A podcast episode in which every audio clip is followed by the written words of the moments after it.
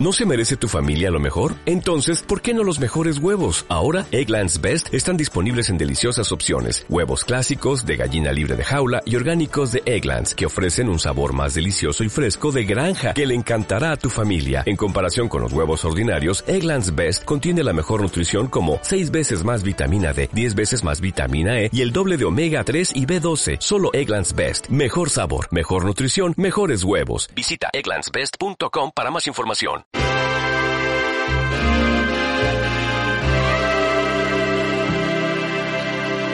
Bueno, pues vamos a, comenzar ya esta tarde y ahora se irá incorporando también eh, Nick Guzmán. Eh, muy buenas tardes, una semana más. Estamos aquí, aunque hemos estado unas semanitas de vacaciones, por decirlo de alguna manera, en Ciencia 4.0 y hemos vuelto con un motivo muy especial. El motivo es participar eh, en este estupendo audiomaratón solidario. Y por tanto, te damos la bienvenida a una nueva sala de este primer audiomaratón solidario, solidario en Twitter Spaces. Estás escuchando desde las 9 de la mañana, hora peninsular española, las voces de decenas de profesionales de diversos sectores que estamos aquí para tratar de sumar te vamos a dar lo mejor de nosotros durante el tiempo que dure este espacio. Y te invitamos a que tú también des lo mejor de ti de la forma que puedas a las causas pro infancia que los organizadores han seleccionado y apadrinado en este primer audiomaratón solidario. No lo dejes para más adelante. Y mientras escuchas esta sala, accede a la web audiomaratonsolidario.es, donde podrás aportar tu granito de arena realizando una donación a aquella causa que quieras hacer tuya. Eh, haz que esta aventura de audio social solidario merezca la pena. Ayúdanos a ayudar. Vamos a conseguir entre todos ser trending topic usando el hashtag audiomaratón solidario. Además, cada tweet, retweet o interacción te hará participar en sorteos exclusivos de nuestros colaboradores y habrá premios para los más activos en Twitter que se darán esta noche ya al cierre de esta audiomaratón.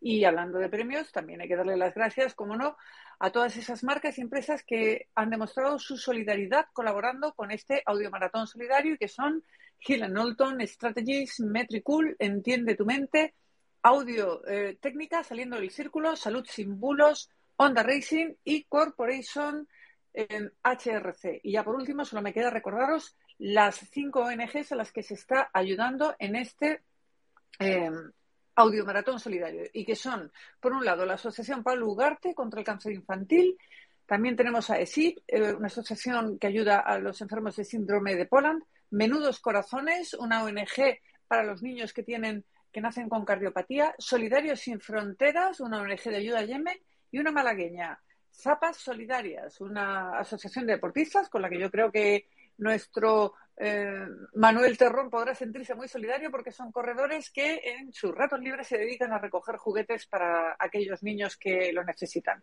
Nick sigue perdido, pero nosotros vamos a empezar y yo os voy a presentar debidamente para, aquellos oyentes que ya nos van entrando y que, y que no os conocen habitualmente.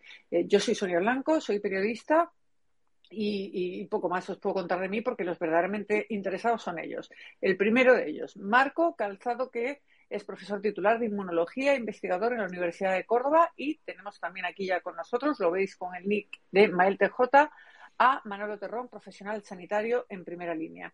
En algún momento de la tarde espero que entre nuestro tercer miembro, que es Nick Osman, que es doctor en medicina interna e investigador y profesor en la Universidad George Washington. Eh, él está em, desde Washington, pero parece que con el jet lag no ha llegado a tiempo, extrañamente. Eh, muy buenas tardes, Manolo, Marco. Hoy vamos a tratar un tema distinto, como sabéis, que es aquello de la vanguardia de la ciencia, aquello que nos parece ciencia ficción. Y bueno, pues eh, yo no sé por dónde queréis empezar. Marco, adelante. Tú me decías que, que, bueno, que esta noticia que recientemente ha salido en el país de estas personas que han sido eh, que han entrado en remisión de sus cánceres a través de un tratamiento experimental. Bueno, porque esto era un poco de lo que tú querías desarrollar hoy, ¿no? Eh, bueno, hola Sonia, hola a todos. Eh, bueno, sí, dentro de la, dentro de la, vamos a decir, de la vanguardia de la ciencia o, de aquellas cosas que, desde mi punto de vista están marcando el futuro ¿no? de, y la dirección de, la ciencia. Una de ellas, y en este caso, bueno, tengo la suerte de que me toca de cerca, eh, por mi área de, en este caso, de, investigación y, en este caso por lo que soy profesor, es el uso de la inmunología, del sistema inmune, para, en este caso, para el tratamiento del el tratamiento de los tumores, ¿no? O el tratamiento del cáncer, ¿no? Esa era uno de los temas que proponía eh, y, que además, claro, eh, tiene mucha relación con esa noticia que, que ha surgido que ha, o que ha pasado, eh, que ha salido recientemente em, eh, en el país, creo que salía, ¿no? En, varios medios de comunicación, ¿no? Sobre el tratamiento, un tratamiento experimental eh, de, o sea, perdona, tratamiento experimental contra algunos tipos de tumores que había conseguido una, una remisión de, en algunos, en este caso, ah, en, personas que ya bueno, pues no, habían tenido ningún tipo de respuesta. ¿no? Eh, ¿Cómo, no sé qué contaros exactamente, eh, o cómo resumirlo?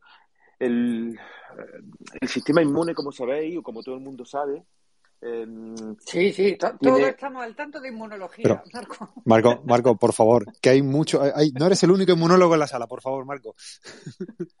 Ah, en este país, en España, hay 40 por favor, de Por favor.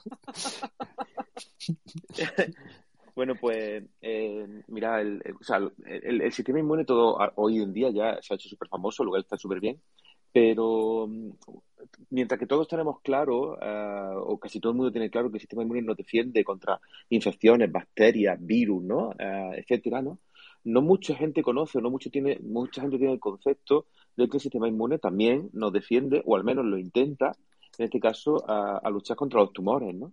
Eh, contra el desarrollo de cáncer. Esto se sabe desde hace ya mucho tiempo y, es un fondo de investigación muy importante. El uso o, el conocimiento de cómo el sistema inmune no eh, intenta, en este caso, defendernos contra, contra el desarrollo de tumores. Lo hace y, lo hace muy eficientemente en algunos tipos de tumores, sobre todo aquellos que están generados por, por digamos, por sustancias, bueno, en este caso por virus, ¿no? pero ya falla contra, contra otros, ¿no? Y falla por, muchas razones. Pero la principal, y yo creo que la entenderéis, o todo el mundo la entenderá, la principal razón por la cual, digamos, falla o no es tan eficiente es porque los tumores no dejan de ser, en este caso, uh, células o, o, son propias, ¿no? O sea, son, son células de nuestro propio organismo y, por lo tanto, nuestro, nuestro sistema inmune no está diseñado o no ha aprendido para, a, en este caso, a, a, atacarnos a nosotros mismos. Em, ¿Qué ocurre? Que o mm, el, durante los últimos años ha habido un avance muy importante en el, en el uso, en este uso, en esta manipulación, cómo manipular el sistema inmune para, en este caso, luchar contra los tumores. Uno de ellos ejemplos es este que habéis puesto, ¿no? Eh, es el uso de una, de una tecnología o de una, vamos a decir, de un tratamiento, una metodología que es lo que se conoce como las CAR-T o las células CAR-T, ¿no? Que, básicamente llegan, no, no, sé cómo explicarlo, pero bueno, es básicamente una manipulación de nuestra, de parte de nuestras propias células del sistema inmune, en este caso de las células T, a las cuales pues eh, se les puede, digamos, de, se les puede extraer a un enfermo con tumor, eh, se les puede, vamos a decir de alguna manera, educar. Adiestrar. sí, efectivamente, adiestrar a través de ciertas manipulaciones, en este caso, eh, bueno, pues eh, a través de, biología molecular y de expresión de proteínas, para que estas células reconozcan muy eficientemente, muy eficientemente a la, en este caso, al tumor de ese paciente, ¿no? Esa, ese tratamiento hoy en día hace, realmente emergente y que, y que ya se está aplicando eh, en muchas partes del mundo y en, eh, y en España, en muchos hospitales, de manera relativamente experimental, aunque ya hay algunos que están aprobados y que, forman parte y que, y en este caso algunas empresas empresa farmacéuticas eh, pueden distribuir, está de verdad cambiando el paradigma y la respuesta a, contra algunos tipos de tumores, ¿no? Y esto es insisto, esto es un ejemplo, ¿no? Un ejemplo de ese, de esa manipulación, ese uso de nuestro propio sistema inmune para defendernos contra, en este caso, contra el desarrollo de tumores. Hay más, ¿no? Hay una, ahora hay un, gran desarrollo de, no, no, no, voy a entrar en detalles, pero de el desarrollo de unos inhibidores o de unos tratamientos contra unas sustancias que forman también parte, parte muy importante de, de nuestra respuesta inmune, que es PD1 o PDL1, eh, que lo están eh, trayendo eh, unos resultados completamente esperanzadores en tumores en los cuales no teníamos nada, ningún tipo de respuesta, ¿no? Eh, no sé, pongo por ejemplo los microcíticos, o sea, un tipo de tumores de pulmón en los cuales hace unos años, hasta, hasta hace nada, básicamente no teníamos nuestra esperanza de vida era, era, era casi ninguna y era muy corta, ¿no? Y que gracias a estos tratamientos experimentales, a esta manipulación, en este caso, insisto, del, sistema inmune del paciente, eh, está consiguiendo, estamos consiguiendo resultados, eh, la verdad que, que, sobre todo para los que trabajamos en este área y, y, los vemos, ¿no? Pues son realmente espectaculares, ¿no? Entonces, esto yo creo que sería un gran ejemplo, eh, y además ahora, como bien decís, que, que todo el mundo sabe mucho de inmunología, sería un, estupendo ejemplo de aquella ciencia que vamos a ver, eh, y de hecho, vamos digamos que, se convertirá en, en, rutinaria y en, normal dentro de muy poco, que ya se está aplicando, que ya tenemos resultados, o sea, no estamos hablando de ciencia ficción, y que, y que, y que tanta alegría nos está trayendo a, en este caso, a, a la ciencia, ¿no? Eh, premio Nobel en medicina hace un par de años eh, y, bueno, eh, está, lo que digo, un, un amplio, o sea, una, una avenida, una ruta completamente nueva ah, eh, y que nos trae el desarrollo de nuevas terapias, en este caso contra los tumores. No sé si me he explicado en general o si tenía alguna pregunta, por supuesto, pero vamos, sería un ejemplo estupendo de, de, de esa ciencia ficción ya realidad. Bueno, sí, yo creo que, que, podremos extendernos ahora. Yo creo que Manolo tiene muchas ganas, pero decirle a los asistentes que también pueden levantar la mano si en algún momento mm, quieren hacernos alguna alguna pregunta. Eh, Manolo, yo sé que te quieres extender con esto, pero yo te tengo que hacer una pregunta de un tema que no quería tocar, pero que lógicamente es de plena actualidad. Acaba de decir el gobierno aquí en España que tenemos que volver a llevar mascarillas en el exterior. ¿Esto mm, es postureo? ¿Esto tiene algún sentido científico o esto no sirve para nada de nada? Hombre, me encanta que me haya dejado todo este tiempo para prepararme el tema. Sobre todo sabiendo que yo he estado, he estado cometiendo actos impuros, he estado relacionándome con, mis compañeros de trabajo fuera del horario laboral. Eh, qué impresentable eres, no sé cómo te atreves a salir a yo Vengo, vengo de un universo alternativo en el que me puedo reunir con mis compañeros de trabajo después de la jornada sin sentirme culpable. Entonces, para, para atenuar un poco la cosa, lo hemos hecho en una terraza donde vengo con el culo helado de frío y tiritando, espero que, espero que no se note. Que vamos, que, no, que vivieras tú en, en, yo sé, en Montana. Llevo dos horas, llevo dos horas, llevo dos horas quieto. Así que traigo mucho frío. Bueno, eh, no sé si es postureo o no es postureo. Yo, te, yo, yo siempre, siempre repito lo mismo. Venimos de eh, tomarnos un café esta mañana con los compañeros de trabajo en una terraza, no nos dejan meternos en el interior, nos quitamos la mascarilla por turnos, como el que dice, y me como la tostada eh, en una mesa sentado solo, mientras que mi compañero se toma el café en la mesa de enfrente. Quiero decir, a mí no me parece tan chocante. Eh, hombre, entiendo que hay que decirle de alguna manera a la gente, hay que llamarle la atención y decirle, oye, no, decirle, oye, no bajéis la guardia porque esto sigue estando aquí. Y los números que vamos viendo, eh, sobre todo a nivel de ocupación de cama, eh, la cosa va para arriba. Entonces, hay que tener mucho cuidado. creo que eso es lo que... Pero, pero la mascarilla en exterior es la solución, yo, yo, yo creo que no. Eh, evidentemente, las imágenes que estoy viendo, por ejemplo, ahora en televisión, en las que veo calles abarrotadas de gente, yo ahí sí voy con mascarilla. Lo tengo claro. Eh, si estoy solo sentado en un banco con mi perro o con mi hija y estamos jugando lo que sea, pues yo no me pongo la mascarilla. Ni igual que no me la voy a poner para correr ni para salir a la calle. Es decir, cuando yo esté solo en un ambiente libre. Ahora, si estoy en una calle que está atestada de gente, pues me lo plantearé. No me quiero extender mucho con este tema porque tenemos cosas más bonitas que tocar hoy, pero es que eso ya estaba. Es decir, en las calles no había que usar mascarilla a menos que no se pudiera guardar la distancia de seguridad, que entonces había que usarla. Si ahora eh. nos obligan, es que en teoría tú tendrías que salir a correr o tendrías que estar en medio del parque tú solo con tu niña y con tu perro, también con mascarilla. Esta, mañana, esta mañana he salido en pecado a las 6 de la mañana mientras que llovía y no me he cruzado con un solo alma en una hora. o sea que sería muy difícil. No, pero quiero decir, no sé si es una forma de llamarnos la atención y decir, oye, eh, esperamos que con esto la cosa no vaya más adelante, porque lo, siguiente que, a lo que nos podemos enfrentar es un confinamiento. No sé si vamos otra vez a eso, me gustaría pensar que, me gustaría pensar que no. Bueno, eh, lo dejamos aquí para, para, no inundar este espacio de COVID un día más y le damos ya la palabra a, a, Nick Guzmán desde Washington, que también seguro que tiene muchísimas cosas que interesarnos porque, bueno, Estados Unidos también es puntero mucho de esos tratamientos que, que están por llegar, ¿no? Yo quiero, yo quiero bajar después el nivel respecto de lo que ha hablado Marco de las células de, la, de las cartes. Después quiero, después de que hable vale. Nick.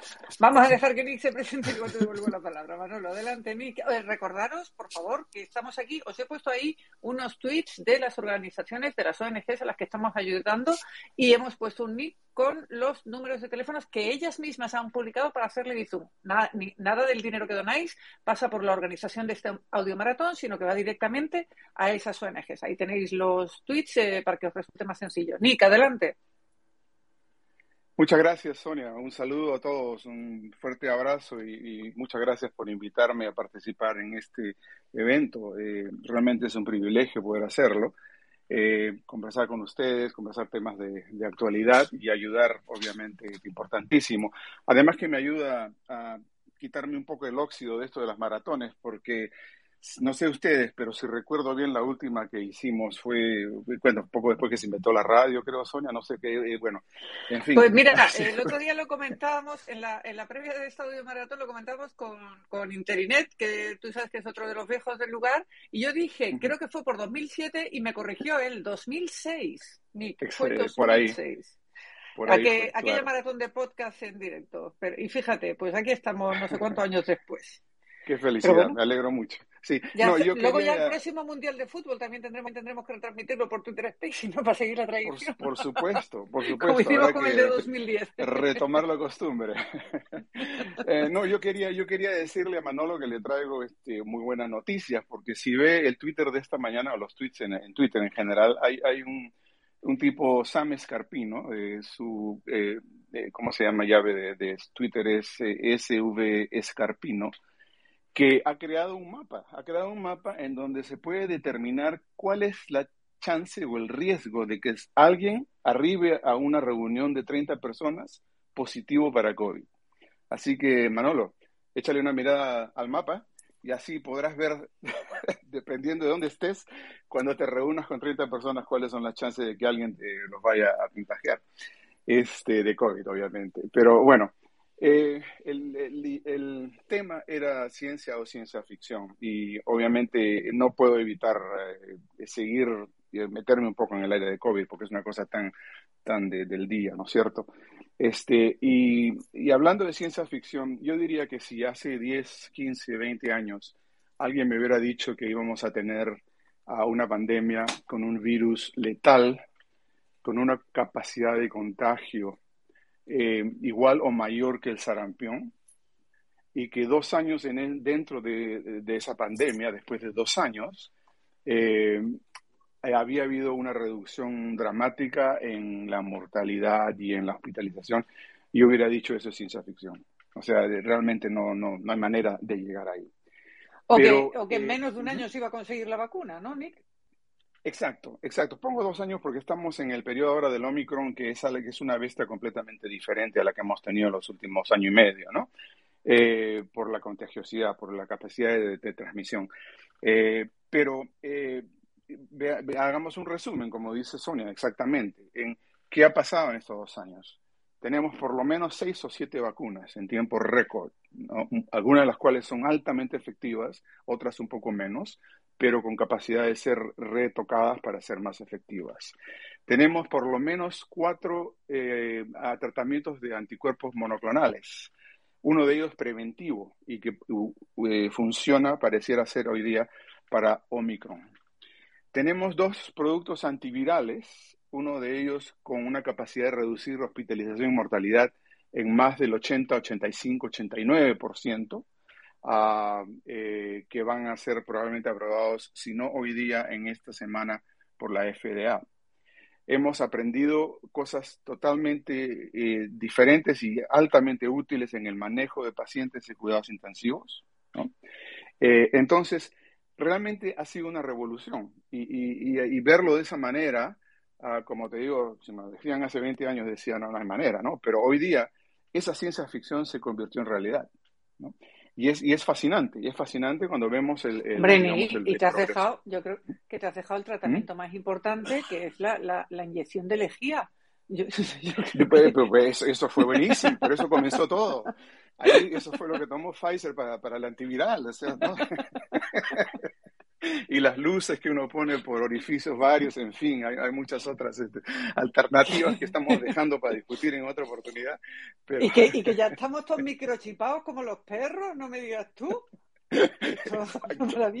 Exacto, exacto. Así que no quería este, eh, meterme mucho en COVID, pero no hay manera de evitarlo, porque realmente, sobre todo hoy día, ¿no? Eh, eh, acaba, estaba leyendo unas noticias esta mañana, unas noticias esta mañana, y en, el mes de noviembre, en la ciudad de Nueva York, hubieron 36 mil casos de COVID positivo, no casos digamos, de hospitalización o nada, o, o casos clínicos, pero test positivos.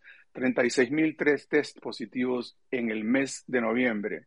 Ajá. Desde el miércoles pasado hasta el sábado, tres días, han habido 43.000 test positivos. ¿no? Madre mía. Esa Sí. es la magnitud de contagio del Omicron. ¿no?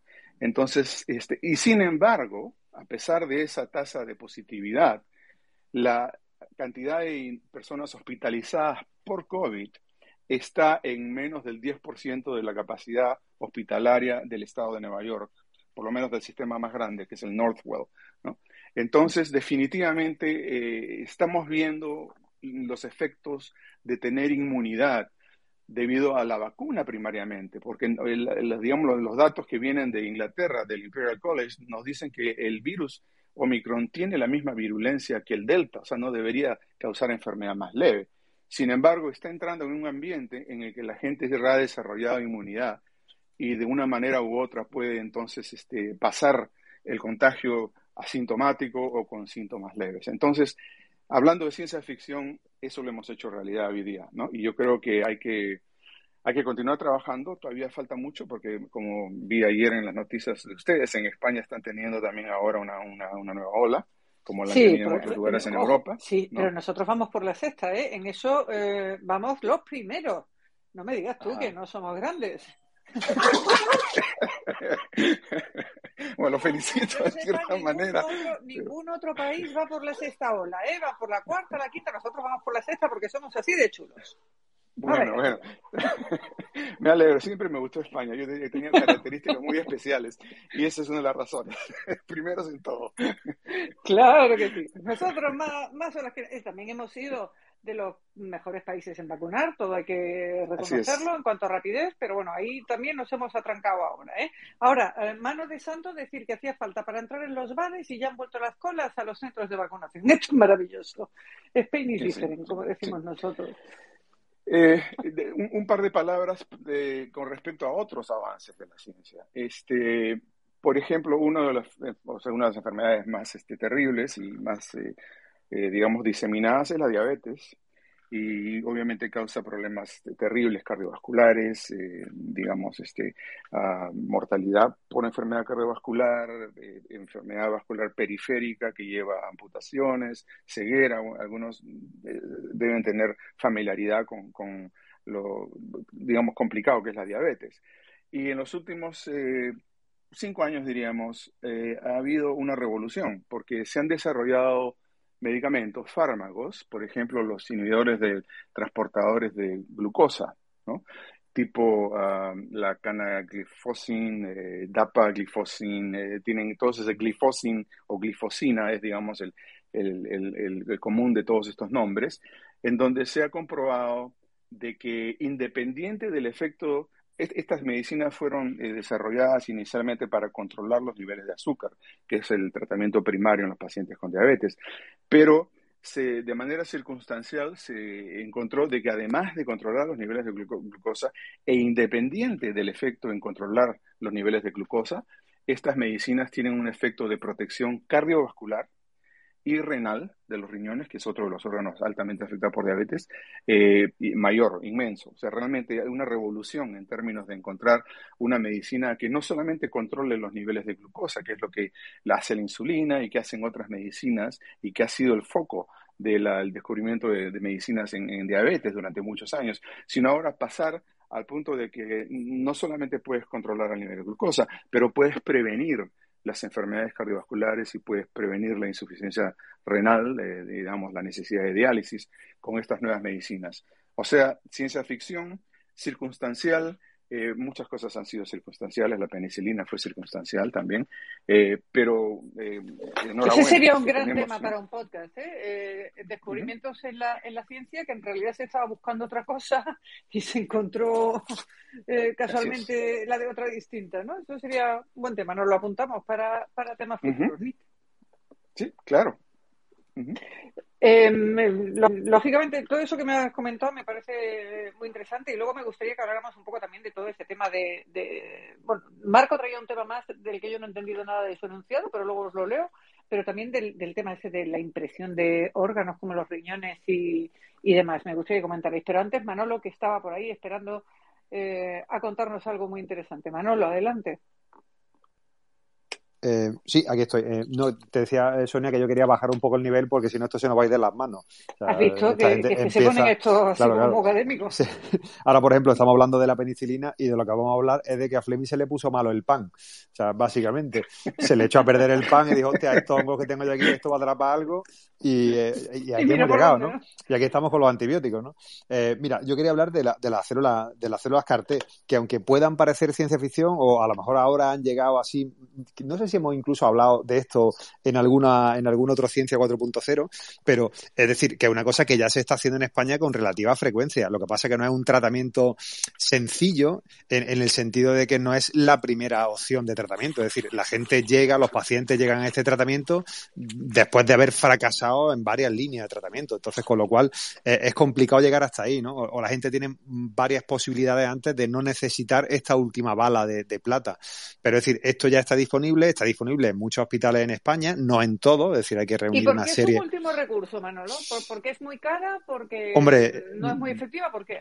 Barata, barata no, no es. Es decir, hasta donde yo controlo, estamos hablando de que, que te saquen un linfocitos T, los manden a un laboratorio a Estados Unidos, a donde lo manden, eh, tarden un mes o X tiempo en cultivar y darle los superpoderes, la magia de Gryffindor a, a tus linfocitos y devolvértelo en una jeringa que viene congelada y demás Estamos hablando de, igual de 300, 400 mil euros una jeringa, eh, que tiene un viaje de, ciencia por detrás, de investigación, de desarrollo y demás, pero que al final te la dan a ti y, cuando tú como enfermero te dan una jeringa que tiene un mililitro de, algo que, no, que parece agua y se lo estás poniendo a un paciente y te mira todo el mundo diciendo cuidadito con esto que no se caiga una gota, procura que entre absolutamente todo dentro y tal. Es decir, al final se, resume en eso para el que no sepa lo que está viendo, lo que ve es que tú pones una inyección como cualquier otra y ya está.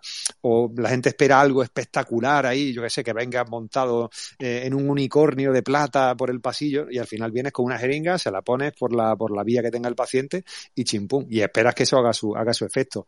Lo que pasa es que detrás de todo eso hay muchísimo trabajo. Y como te digo, coste, el coste pues de 300, 400 mil euros y que eso va mucho en función de lo que, pues de lo que el gobierno gobierno negocie con, con, ese laboratorio en concreto, en función después de el resultado que tenga ese, ese tratamiento en el, paciente. Entonces, eh, es, complicado, es caro y por eso es la, es la última línea de tratamiento, digamos. Eh, desde luego, eh, ¿cuántas cosas habrá que no sabemos que existen y qué posibilidades de, de tratamiento que existen para los pacientes. Pero bueno, esa, ese, como decimos, sería otro tema. Eh, Marco, tú tenías por aquí un tema que ya te digo, si me lo hubieras escrito en chino me habría resultado más o menos igual, que es eh, que querías hablar del uso de la secuenciación masiva y la bioinformática en el diagnóstico y tratamiento. Entonces, si eres capaz de traducirnoslo para que lo entendamos el vulgo, pues yo te estaría muy agradecido, Marco. Eh, sí, eh, para los que los más viejos del lugar, de hecho este tema ya lo hemos, lo hemos tratado en, en, nuestro podcast. Eh, os acordaréis de la película uh, Sataka, en la cual... Qué buena. Os la iba a mencionar que Gataka sí era un grandísimo ejemplo de que cosas que vimos allí, que nos parecían absoluta ciencia ficción, en realidad ya se están haciendo, ¿no? Como la selección de embriones para evitar enfermedades. Sí, eh, pues en, en esa película hay un recuerdo uh, una escena, una película del 97, eh, que ya ha caído, eh, eh, hay una escena en la que eh, uno de los protagonistas se acerca como a un, como te diría, como a un eh, de esto de donde saca dinero de los bancos, un, cajero. Sí, con un cajero, automático de banco. Un ATM. Exactamente, y entonces en un segundo, con una, muestra, una pequeña muestra, no me acuerdo si era de sangre, le, le devolvía una la secuencia completa de su genoma, ¿no?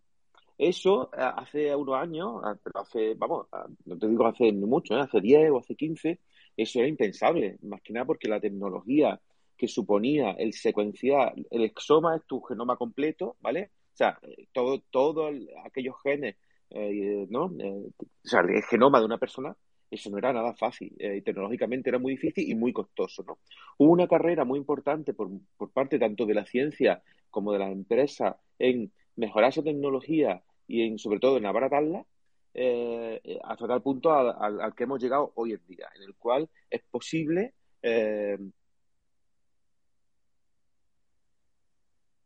Marco, te has cerrado el micro.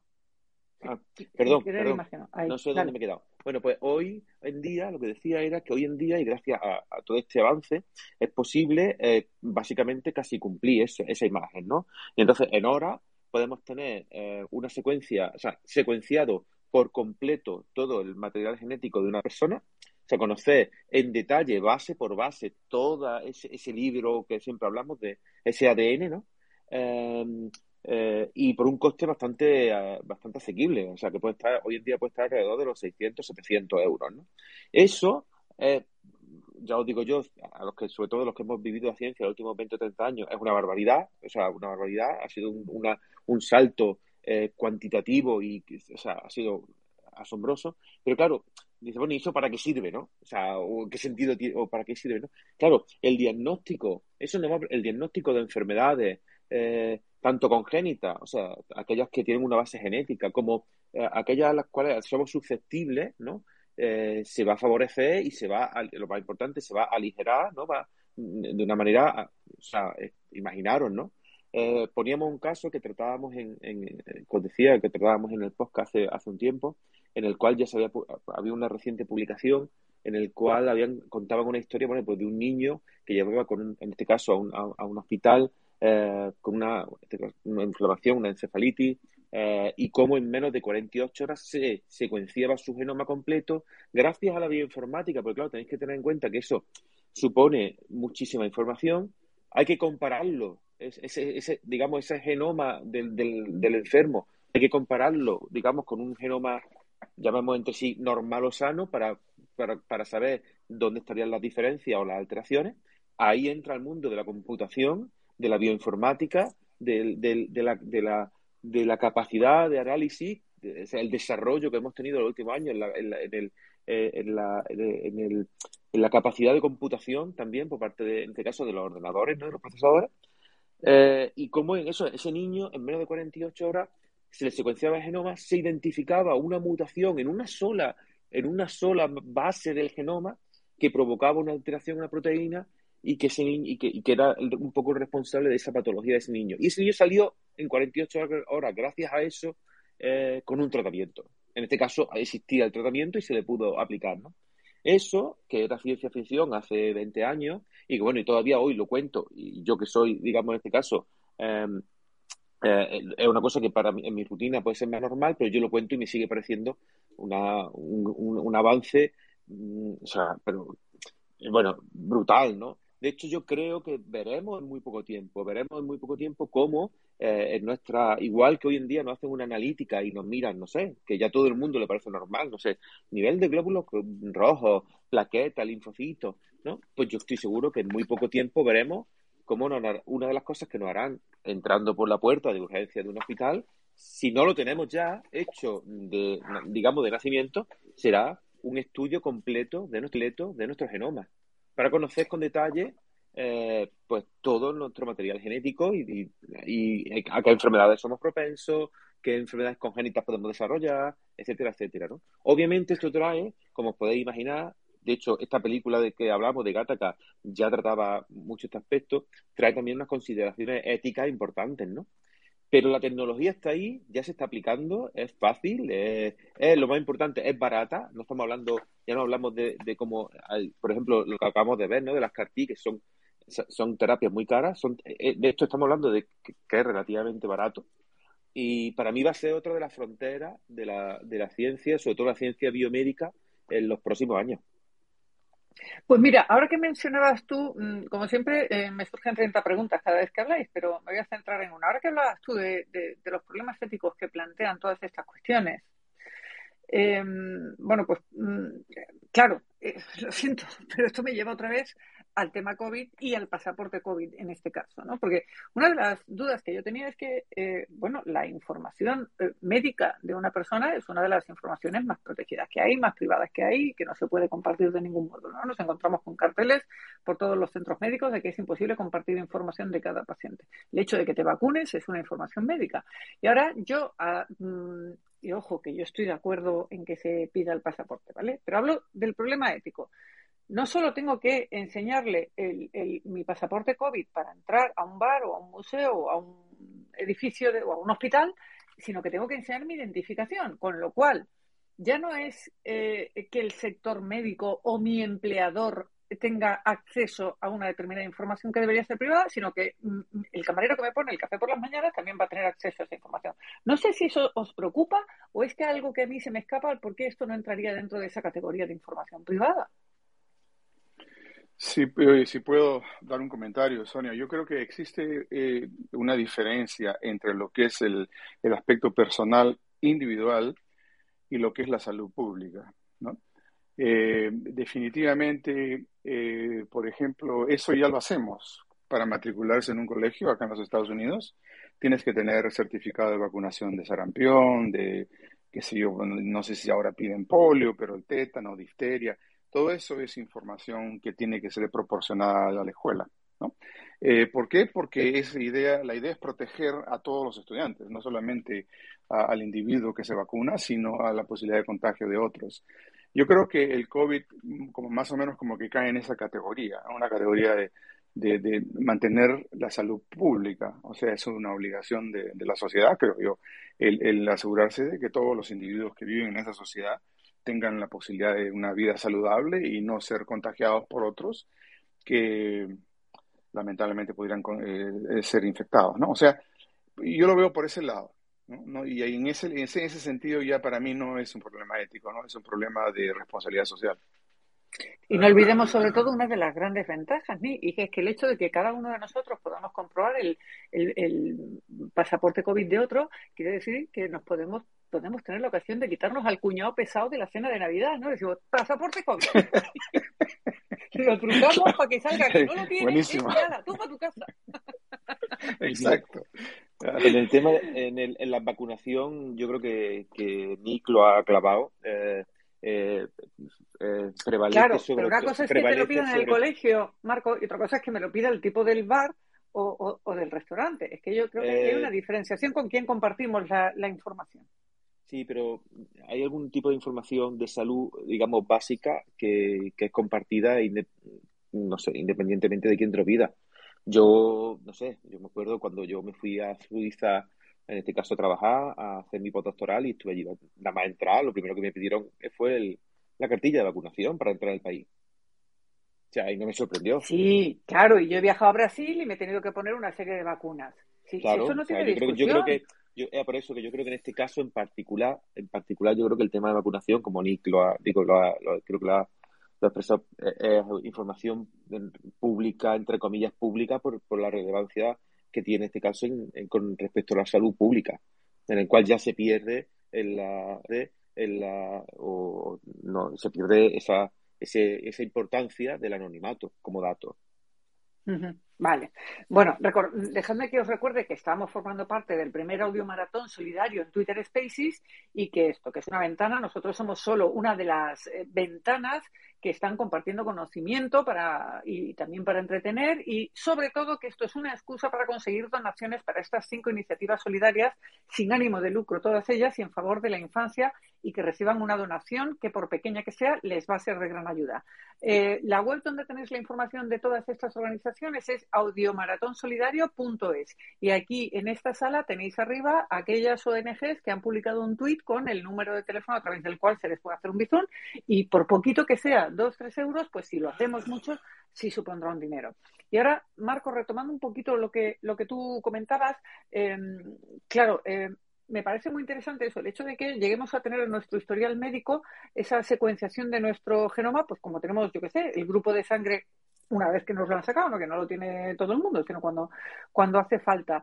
Em, esto es lo que va a hacer, por ejemplo, yo, yo creo que esto llegará al momento en que será de nacimiento, efectivamente, que me extraña ya que no lo sea, por ejemplo, el tipo de sangre, eh, que, que, no, que debería ser algo más sencillo.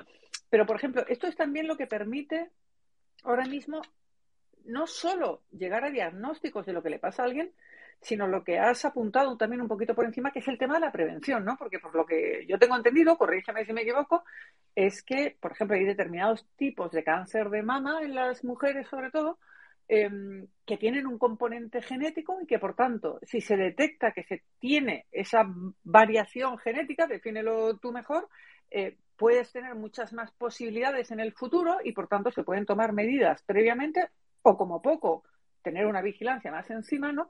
Para que no se llegue eso a desarrollar o no, no, no llegue eso a surgir. ¿Eso es así, Marco? Eh, eso es así. Existen eh, numerosas patologías, pero muchísimas, ¿vale? Eh, no solo tumores, muchísimas, en las que el, el componente genético es fundamental. Ya no solo por la hay algunas que el, componente genético es básico, en el sentido de que es el responsable del desarrollo de esas patologías, y el otro en el que no es el responsable, sino que es una, digamos, un componente más que nos hace más susceptibles o menos, ¿no? A, a ese tipo o al desarrollo de esa patología, ¿no? El conocimiento de eso, eso es una herramienta súper valiosa, tanto, como bien lo has dicho, ¿no? Tanto como prevención, como, como, eh, ¿no? Imaginaros, ¿no? El poder saber como diagnóstico, ¿no? Claro, claro, que poder saber, pues no sé, pues que tengo más posibilidades, por ejemplo, bueno, pues si yo sé que tengo más, más posibilidades por mis componentes genéticos de desarrollar, pues no sé, una enfermedad cardiovascular, bueno, pues a lo mejor, pues puedo tener, tengo que tener un abordaje tanto en nutrición como en ejercicio, ¿no? Diferente a lo mejor a otra persona, pues que tenga otro, otro tipo de, ¿no? de, de, de posibilidades de desarrollo de otras patologías, ¿no? Y eso hasta hoy en día era muy difícil saber porque conocer el genoma completo de una persona era difícil y costoso y llevaba mucho tiempo, ¿no? En mi área, por ejemplo, tecnología, el diagnóstico de la inmunodeficiencia, que suele darse en niños, eh, eh, era, era un, trabajo de detective que te podía llevarte, bueno, no sé, incluso años averiguar eh, por qué causa este niño pues, a lo mejor desarrollaba una, una inmunodeficiencia. Hoy en día con esto puede, insisto, bueno, ya se da, he puesto el ejemplo de antes, es que eso se puede hacer en horas, en horas, o sea, conocer la secuencia completa de una, de una persona que entra a las 12 de la mañana, bueno, pues al día siguiente ya tener el resultado y saber, bueno, pues exactamente en qué, cuál es el, puede ser el origen, ¿no? De, basado solamente en nuestro, en nuestro material genético. A mí me parece, es una de las cosas que, que me parece, no sé, me parece la verdad que una revolución en la ciencia, que creo que que lo será, ¿no? Eh, y lo está haciendo ya, de hecho, en algunas patologías y será un cambio, uh, espero, importante. Si no, no sé qué, qué opina Nick, que también lo ve esto más de cerca, ¿no? Yo, yo, estoy totalmente de acuerdo contigo, Marco, eh, eh, y, y, obviamente no, no voy a repetir porque lo que has dicho está totalmente cierto, pero hay, ahí sí hay un aspecto ético, y ese aspecto ético viene del, eh, de, la falta de regulación en términos de, por ejemplo, esas compañías que han proliferado en Estados Unidos y tal vez en otros lugares del mundo, en donde te, dicen, ¿no? Envíe su muestra de saliva o un poquito de, qué sé yo, de, de la, la, escobilla dental, en fin, el DNA, para este saber, ¿no? y te dicen para, de, para decirte sobre tus orígenes, ¿no? Y, y que ahí encuentras que tienes ancestros hasta en Marte, tal vez, no sé, ¿no? Pero lo que no te dicen o te lo dicen en la letra chiquita es que toda esa información puede ser comercializada, ¿no? O sea, puede ser vendida, puede ser, en fin. Eh, eh, o sea que es la tecnología en sí y el propósito, propósito de la tecnología es muy noble, es muy válido y debe seguir eh, progresando, pero existe también un aspecto ético de falta de regulación, que, digamos, que florece por falta de regulación que también tiene que ser visto con mucho cuidado, ¿no? Este, eso, ¿no? Claro, supongo que uno de los graves problemas de la regulación con respecto a esto, nuevamente, vamos a, todos los problemas que hemos tenido en los últimos tiempos, ¿no?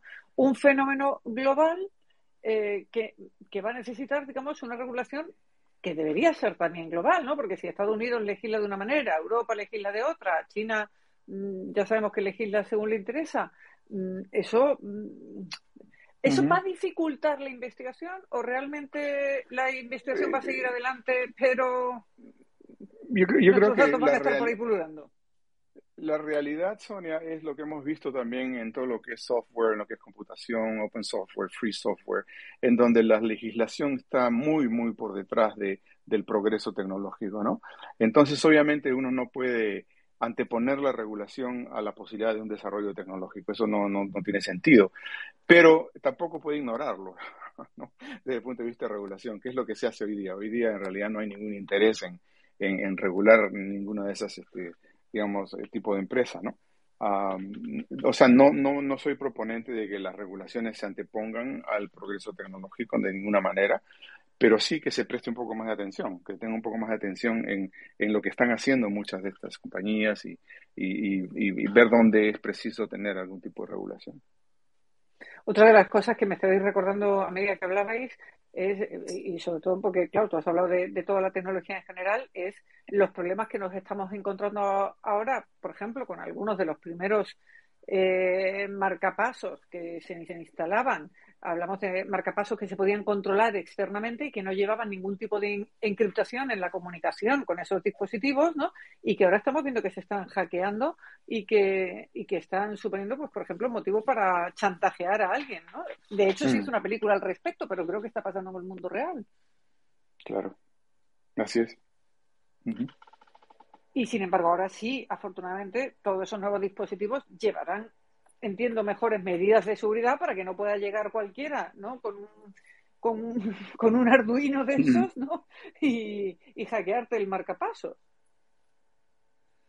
O, o, todavía existe, digamos, mucha ingenuidad. No, no, no, no, conozco los detalles, pero obviamente las corporaciones este, en general eh, detestan regulación, ¿no? O sea, tienen, quieren tener libertad total, pero obviamente llega un punto, como tú dices, en que esa eh, total eh, libertad de, empresa los mete en problemas por, hackeos de, software o lo que fuera. Entonces, este, no conozco al detalle qué, qué es lo que se está haciendo al respecto, pero yo imagino que estas compañías ¿no? Este, están haciendo lo posible por, evitar que sus productos sean este, hackeados o sean utilizados de otras maneras. ¿no? Es terrible. no tengo el conocimiento, claro. Mm. Mm. Bueno, pues eh, nos, lo preparamos para, para otro futuro Ciencia Ya os lanzo una última pregunta porque yo creo, yo creo que Nick, tú sí estarás más al tanto de esto, que es un tema que, que a mí me fascina y que es el tema, bueno, de la impresión de órganos eh, por ejemplo, un, que se puede imprimir un riñón para poder eh, implantárselo a alguien que tiene una insuficiencia renal, ¿no? Y que no, pues que a lo mejor de otra manera no sería candidato a un trasplante, ¿no? Em, te hablo también, podría ser de, los trasplantes también de, de, otros bichos que también sé que se están dando. ¿Eso cómo está? Porque eso sí que me parece a mí verdadera ciencia ficción. Eh, bueno, digamos que la impresión de órganos es este, el objetivo es exactamente lo que has dicho, ¿no? La posibilidad de regenerar órganos intactos para ser utilizados en trasplantes y, y, algunas otras, este, eh, obviamente, formas de, utilizarlos. Eh, la tecnología está bastante avanzada, pero todavía a nivel muy, digamos, no, no, diré microscópico, pero a nivel de, de, por ejemplo, desarrollar organelas o que son, digamos, unas eh, imitaciones de órgano en pequeño, porque hay mucha complejidad, especialmente el riñón. El riñón es un órgano tan complejo que para reproducirlo eh, eh, es una cosa muy, muy, muy complicada. Pero, por ejemplo, para desarrollar un mini corazón en donde se pueda probar diferentes medicamentos, y eso se ha hecho, se ha desarrollado en impresión de órgano usando miocardiocitos, o sea, eh, células cardíacas, miocárdicas, eh, para ver, por ejemplo, la toxicidad de, unas, de ciertas medicinas, ¿no? Y el, órgano va, eh, digamos, latiendo y se, se, ve ahí el, tipo de, toxicidad que estas medicinas puedan tener. Eh, o sea que, definitivamente está revolucionando la, medicina y se va hacia, digamos, la regeneración de órganos. Pero en este momento es más que nada mini organoides que les llaman, ¿no? Y este, eh, órganos en chips también les llaman, eh, algunos de los, en donde se, se duplican, se replican ciertas funciones del órgano, ¿no? Específicas, pero no todas. En el caso del hígado o el riñón, por ejemplo, todavía es imposible. Eh, en términos de órganos, eh, hay, por ahí recuerdo que la vejiga urinaria humana ha sido replicada en, en impresión. No sé si fue, no creo que haya sido trasplantada, pero, pero definitivamente hay mucho progreso en ese sentido. Y bueno, hay mucho trabajo con respecto a otros órganos. De nuevo, ciencia ficción que, que poco a poco se va convirtiendo pues en ciencia real, ¿no? Bueno, yo, yo, me, yo me acabo de comprar una bioimpresora. O sea, que si queréis información. ¡Anda! sí, me llegó hace. La tengo en la caja todavía, de hecho. No me ha dado tiempo a, no, me ha dado tiempo a instalarla. Pero como, no quedaba, como no quedaban PS5, has dicho, pues una bioimpresora, ¿no? Sí, como no quedaba la PlayStation. En el, en, el, en, el, en el laboratorio y, en este caso en el instituto acabamos de, de, vamos, de hecho he gestionado todo yo desde la compra hasta hemos comprado una bioimpresora, una impresora en 3D. ¿Y qué vaya este a bioimprimir, Marco, por Dios? pues mira, se pueden, tiene una multitud de, aplicaciones, ¿no? Eh, desde, como ha comentado eh, Nick, desde la impresión de pequeños, en este caso de pequeños tejidos, ¿no? Eh, no deja de ser, para que te haga una idea, no deja de ser pues como una impresora normal, donde reemplazamos los cartuchos de tinta, los reemplazamos por, unas pequeñas, en este caso son jeringas con agujas más o menos grandes, ¿vale? Este, de hecho, esta impresora que yo me he comprado tiene cuatro, ¿vale? Y lo que se hace es que se imprime, en vez de imprimirse sobre un papel, se imprime sobre un soporte, en este caso suelen ser soportes biológicos, que suelen ser o bien geles, o bien suelen ser mm, algún tipo de polímero, y lo que se imprime son células, ¿vale? Entonces, bueno, pues yo, por ejemplo, ahora la, compra y lo que voy a intentar, vamos a intentar, ¿no? De hecho, yo tengo los protocolos y vamos a intentar en unos meses empezar a hacer, es el diseño, en este caso, la bioimpresión de tumores, de células tumorales, en este caso, junto con células sanguíneas, ¿vale? Para, eh, imprimir, eh, imprimir pequeños tumores vascularizados, donde podés probar em, eh, por ejemplo, el tratamiento de fármacos para el desarrollo o la inhibición de esos vasos sanguíneos. Pero se pueden hacer cosas como eso, se puede hacer, no sé, ¿qué te puedo contar? Eh, eh, podemos de alguna manera sería como hacer eh, pruebas con esos mini órganos o esos mini tumores, hacer pruebas sobre humanos sin molestar al humano. Claro, tiene, tiene dos vertientes. Una es la reproducción, vamos a decir, sí, sería como copiar o reproducir tejido, ¿vale? A pequeña o a gran escala, o sea, o bien mini, órganos o incluso órganos completos. Ahí lo, único importante sería el soporte sobre el que se imprime, ¿vale? Pero la otra, la otra gran vertiente es la impresión directa. Esta impresora que yo me he comprado también lo hace. La impresión, la impresión directa sobre humanos. De hecho, una, otra de las cosas que vamos a, queremos también intentar es la impresión directa sobre tejido en quemado. En personas quemadas, o sea, en, en grandes superficies, la impresión de células del mismo paciente que han sido aisladas, tratadas y se imprime, esas células se vuelven a injertar dentro de la persona, eh, en este caso en la, en la, superficie quemada. Eso que lo hemos visto en multitud de seguro algunos de, de, películas de películas futuristas donde se reemplazaba eso ya se hace. O sea no es no es ciencia ficción eso ya se hace. De hecho aquí que estás cerca te invito a que venga y la veas en funcionamiento. Eh, pues mira la próxima vez que me que me queme cocinando que suele pasar básicamente cada vez que cocino mira de hecho he dicho la próxima vez que cocine y aquí mi santa ha mirado con cara de pero qué dice está loca que va a cocinar Sí, es, pues una, es una, es una tecnología, una tecnología, digamos, puntera también en ciencia ahora mismo, la, la bioimpresión, eh, con muchísimas posibilidades, que va desde, desde ya no solo lo que se quiere bioimprimir, ¿no? El desarrollo, por ejemplo, insisto, el desarrollo de los soportes. Es muy importante qué soporte se utiliza para imprimir esos tejidos, ¿no? O esas células, ¿no?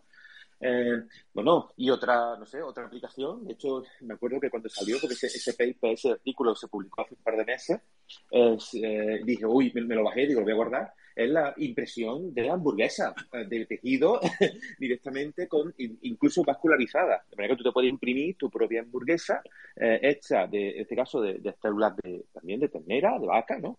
Vascularizadas, eh, consiguiendo casi una textura y un sabor similar a la de las hamburguesas normales. Pues nada, la próxima cena corre de tu cuenta, Marco. Quiero solomillo de buey, ¿eh? pero eh, buey gallego alimentado de castaña, es posible. Bueno, ya, sabemos, ya sabemos, ya sabemos por qué Marco compró la impresora, la Claro, aquí haciendo excusas de las células y los tumores y lo que quieres es una buena hamburguesa. Marco, eh, esta semana igual es un poco precipitado, un poco pronto, pero ya para el año que viene, para enero así, cuando empiece a saliros bien el jamón, me subo con el pan, ya, ya, ya te doy yo el soporte, para que tú pongas tus yo llevo el aceitito, yo llevo el aceitito y el aguacate. El tomate se lo pongo yo luego, pero si te va saliendo bien el jamoncito, velo poniendo en tu, lista, ¿vale? Vale. Eh, a ver, eh, insisto, estamos, estamos eh, en, los primeros, en los primeros pasos de esta tecnología, pero ustedes pensar el, el, poder, todos sabemos además, el, por ejemplo, el impacto ecológico que tiene, ¿no? El, en este caso el, la sobreexplotación debido al consumo de carne. Bueno, pues pudiéramos reemplazar ese, e, eso y no fuera necesario, bueno, pues esa cantidad de, de, de en este caso, de, vaca y pudiéramos reemplazar Marco, esas mm. células, o sea, lo que tú imprimes es carne de verdad. Claro, a ver, la carne, la tu carne normal, la carne de una persona normal no deja de ser una mezcla de célula, célula normal y corriente, ¿vale? Con un soporte. Las células necesarias para imprimir la hamburguesa, ¿de dónde salen? Sí, las, puedes, las cultivas, las puedes cultivar, pero sin necesidad de poner la vaca entera. O sea, no hay que criar una vaca para conseguir células de vaca. Bueno, sí, al, menos una sí. Bueno, alguna sí. Sonia, tú pones, tú pones tu tostada, tú pones tu chapata en esa, en esa impresora 3D y le dices, quiero que me quede el pan, no quiero ver pan, y te pone una loncha de jamón personalizada para ti. ¿Tú te, imaginas eso, O sea, no tiene que ser ni bonita, solo tiene que estar buena. Si sabe bien, Marco, si sabe bien... lo del solomillo de buey, Marco, y darle al jamón, a un buen jamón de jamón. ¿eh? Esto, esto, va a motivar, esto, va, a motivar que dé un, un, salto al charco para ver cómo hacen el jamón por allá. ¿Ha, visto Nick? Ha, ha, visto Nick? ¿A qué quieres que te ganemos? ¿A qué quieres que te ganemos? ya te hemos ganado en la sexta ola. ¿A qué quieres que te ganemos ahora? a imprimir jamón. Mira, Hombre, bueno, pues, si algo pues. podemos hacer los españoles es imprimir un jamón de jabugo antes que cualquier otro avance tecnológico. Debo, debo, debo de, admitir que no lo había tenido en cuenta, o sea, esa posibilidad, solo había pensado, de hecho, he visto el protocolo de la hamburguesa, pero lo del jamón, eso, yo creo que eso, eso un, es un buen proyecto que seguro que conseguimos financiación en España. ¿eh? Oye, Marco, eso es un pedazo de paper, eso es un paper de Science, por lo menos. Pues nada, ¿Eh? hamburguesas de estas de McDonald's, ir a la porra, no, nada, nosotros tenemos aquí jamón de jabugo. Imprimí jamón. Bueno, pues nada, yo... Eh, eh, nada, me pondré a punto. O sea, me pondré. A ver si eh, a la vuelta de vacaciones la quiero, la, voy a instalar. Y eh, tiene un tamaño, no es muy grande. Yo te a mando fotos, la verdad es que está bastante chula. Además, imprime, en condiciones stainless, tiene sus temperaturas para que las células pues, no sufran, sus condiciones de, de, CO2, de oxígeno, etcétera Y bueno, no salió muy, a ver, no sé, muy caro no ha sido, ha costado alrededor de los 80.000 euros.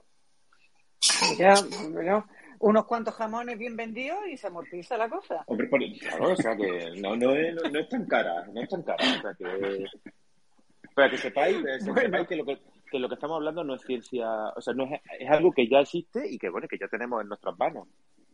Pues nada, nada. Eh, tú ponte a ello, a perfeccionar la técnica del jamón, que, que nos veremos en Córdoba para probarlo.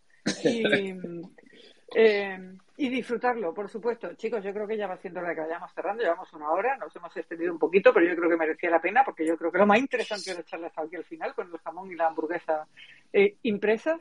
Eh, y ya sabéis que nos vamos a, a, nuestra audiencia, le contamos. Tenéis una última oportunidad mientras suelto el rollo de despedida, si queréis levantar la mano y preguntarle algo a, nuestros compañeros. Si no, eh, nos vamos, pero recuerda que eh, esta es una iniciativa mm, a partir del Audio Maratón Solidario y que en la web audiomaratonsolidario.es tenéis además una parrilla con todo el horario de las salas que se van a seguir abriendo de aquí hasta las 12 de la noche. Que además en la última sala es donde se van a dar a conocer los premios para aquellos que eh, más hayáis participado y hayáis eh, compartido el hashtag, pues porque tenemos, se han conseguido una serie de patrocinadores que han dado unos premios estupendos. Pero lo más importante, esto está hecho para conseguir donaciones para cinco organizaciones que son la Asociación Pablo Ugarte contra el Cáncer Infantil, AESIP Síndrome de Poland, Menudos Corazones, Solidarios Sin Frontera y zapas solidarias. Así que ya sabéis, por favor, mientras eh, eh, estáis escuchando, incluso si no estáis escuchando, eh, también podéis entrar en las páginas web, lo podéis hacer a través de audiomaratónsolidario.es y a partir de ahí tenéis las páginas para hacer una donación, que por pequeña que sea, pues si somos muchos, sí será un dinerito. Muchas de estas asociaciones son muy pequeñitas, son prácticamente un número muy limitado de personas y que y que no tienen muchos recursos para seguir adelante con todo lo que están ayudando a estos niños, incluso a través de la investigación, porque algunos de estos grupos lo que se dedican es a financiar investigaciones para, para poder curar enfermedades. ¿Qué deciros, Nick, Marco, Manolo, como siempre, que es un placer reunirme con, con vosotros y que nos contéis cositas tan interesantes que ojalá no tengan que pasar otros seis meses para que lo hagamos de nuevo y, nos animemos a, seguir eh, compartiendo, sobre todo vuestro conocimiento, el mío, ¿no? vuestro conocimiento que es el que cuenta aquí. Eh, y bueno, pues decid vosotros lo que queréis para despediros. Manolo, que te veo con el micro abierto. Ah, pues fantástico. Yo, eh, un placer como siempre volver a estar con vosotros. Encantado de venir a bajar el nivel, que estos dos señores se empeñan en subir programa tras programa. ya, ya me encargo yo también de eso, no te preocupes. Nick muchas gracias, Sonia. Encantado de estar con ustedes y poder colaborar con esta eh, con este audio maratón solidario y bueno, en cualquier momento nos eh, juntamos para hacer eh, algún podcast en el futuro. Muchas gracias a nuestros oyentes también. Marco. pues nada, lo mismo, muchísimas gracias. y para mí siempre es un placer participar en un podcast o en algo similar. Si tiene ya un fondo, en este caso un fondo, fondo solidario, muchísimo mejor. Por lo tanto, nada, ha sido encantado.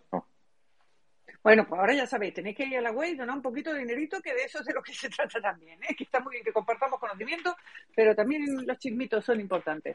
Muchas gracias a todos los que os habéis pasado por aquí a escucharos y, por supuesto, pues muchas gracias a vosotros por, por entrar aquí y contarnos estas cosas tan interesantes. Nosotros cerramos, pero ya podéis seguir con las siguientes salas que vais a ver eh, a través del hashtag audiomaratónsolidario.es. Muchas gracias y buenas tardes.